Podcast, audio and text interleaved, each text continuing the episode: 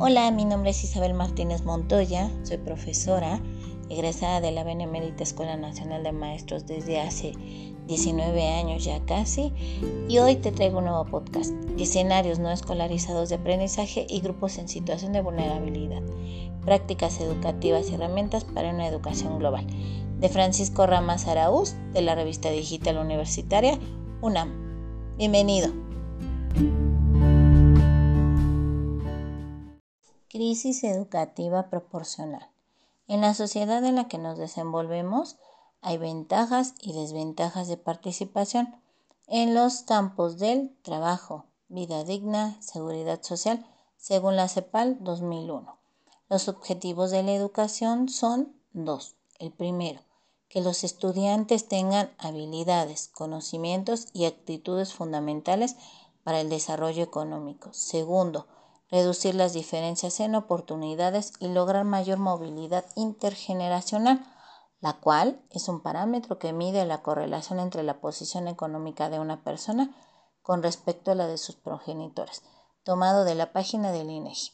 Para Gadotti, 2009, hace referencia al derecho a la educación permanente garantizada por el Estado, igualdad y equidad para todos, intercultural, integral e intersectorial. Educación y formación. La educación es un proceso socializador para asimilar y aprender nuevos conocimientos, concienciación cultural y conductual, adquisición de prácticas, usos y costumbres de generaciones anteriores.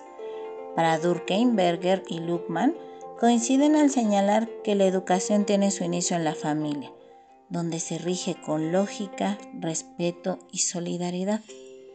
Es un hecho observable, una realidad objetiva e independiente y una imposición coercitiva de acuerdo a su naturaleza.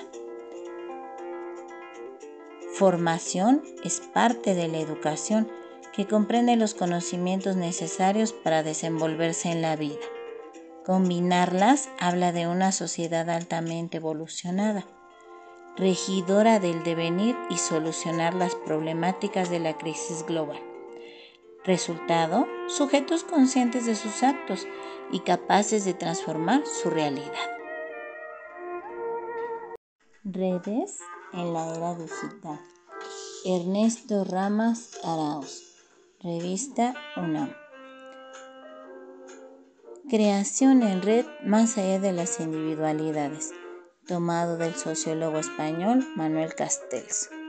Los dispositivos generadores de la enorme cantidad de información global de diversa naturaleza y realidad aumentada se han dado a partir del uso de la web 2.0, que es una red colaborativa, y la web 3.0, una red semántica, en donde el usuario crea y participa de lo ya existente en redes es una actividad de lo particular a lo social, donde se analiza el conocimiento que orientará la conducta en la vida cotidiana.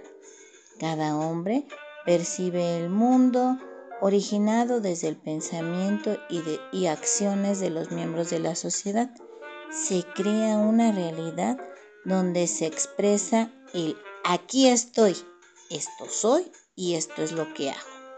Para Freire, los seres humanos son seres sociales y han transformado sus redes de comunicación de acuerdo a la evolución y desarrollo histórico.